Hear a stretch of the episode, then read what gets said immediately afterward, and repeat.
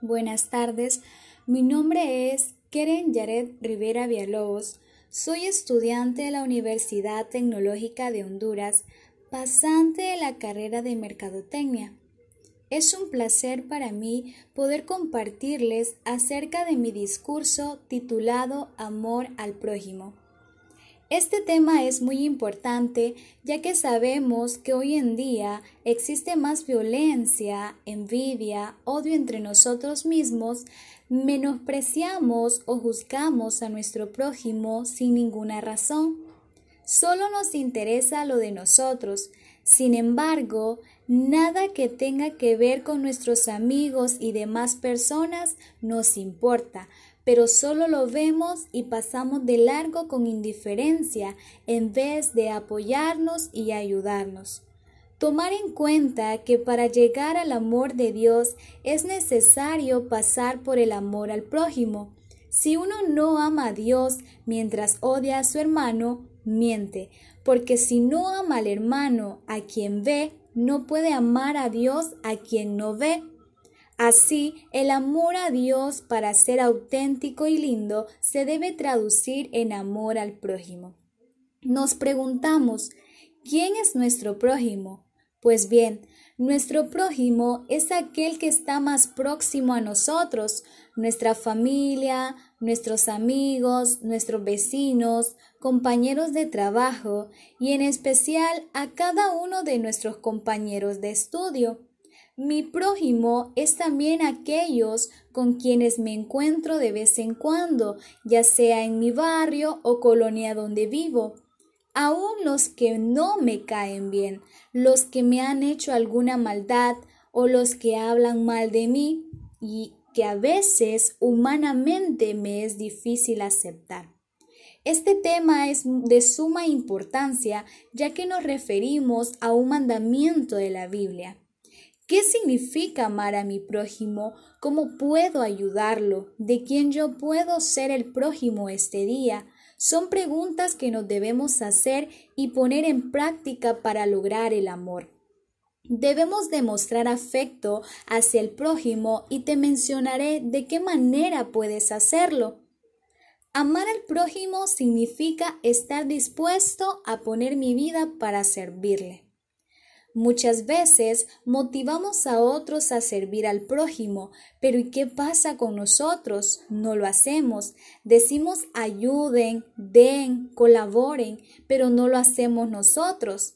Es necesario que nosotros estemos dispuestos a poner nuestra vida al servicio de los demás. Amar a mi prójimo significa estar dispuesto a compartir de lo mío con él. Tal vez nadie nos va a dar recompensa por lo que hacemos o nadie va a observar lo que haces por alguien más, pero no debe importarte porque más sabes que cumpliste con esa labor. Hoy en día andamos en busca de quien nos ayude, no a quien ayudar. Buscamos quien nos dé, no a quien podemos darle nosotros.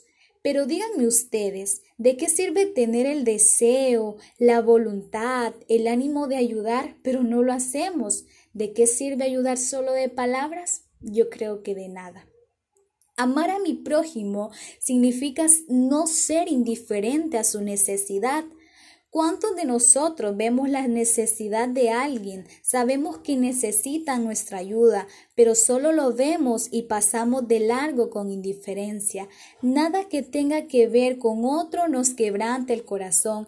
En vez de abrir más mi corazón, más lo endurezco. Amar a mi prójimo significa no hacer acepción de personas. Muchas veces solamente saludamos, platicamos y consideramos prójimo a las personas que se ven limpias, bien vestidas, de buena apariencia, pero menospreciamos al humilde, al pobre, pero nosotros debemos amar como Dios ama, el humilde primero. Muchos de los líderes que en variados ámbitos de la sociedad, ya sea política, economía, incluso religión, hablan de las bondades del amor al prójimo Y saben que es lo más triste, que son quienes con más frecuencia cometen toda clase de injusticias al prójimo, por falta de solidaridad o simplemente porque no hay coherencia entre lo que dicen y hacen, y es así hacen lo que Jesús reprochaba. Hay diferentes maneras de poder lograr ayudar a tu prójimo. Se refiere a su manera de pensar. Muchos de los problemas en las relaciones con los demás se originan en el querer que todos sean o piensen como yo. Si alguno de mis vecinos, amigos, tienen aspectos diferentes a las nuestras, solo debemos de respetar. Independientemente de cuál sea nuestra situación económica, es una realidad que siempre habrá otros que estén en una situación inferior a la mía, pero no debo ser indiferente ante eso. Debemos preocuparnos especialmente por los que tienen hambre, por los que no tienen un techo para vivir, por los que están sin trabajos, por quienes están enfermos y no tienen para comprar la medicina que necesitan. Si abrimos los ojos, veremos que hay tantas personas a las que podemos ayudar. Los demás no tienen por qué cargar con nuestros estados de ánimos negativos, ni mucho menos soportar nuestros enojos. Todas las personas merecen ser tratadas con cariño como lo somos con nuestras familias. Si todos somos hijos de Dios, significa que todos somos hermanos. Debemos aceptar a los otros como son, disimular y comprender sus errores o sus equivocaciones y corregirlos pero con amor. Además, debemos ser pacientes con nuestros padres ancianos, así como nos hace mención la Biblia. Pero ¿por qué debemos hacer todo esto? porque convivimos entre iguales. Las demás personas son nuestro igual, tal vez no en lo físico, en historia personal, o en el carácter o en la manera de pensar, incluso en nuestras aspiraciones, sino en que todos somos seres humanos como nosotros creados por el mismo Dios. Además, porque tenemos el deber de amarnos, compartir con los que padecen necesidad. Así es como día con día puedes decirte a ti mismo, ¿Cuántas cosas no hago por mí mismo? ¿Por qué no lo hago también por mi prójimo? Y ahí te darás cuenta que has sido generoso y bondadoso con tu hermano.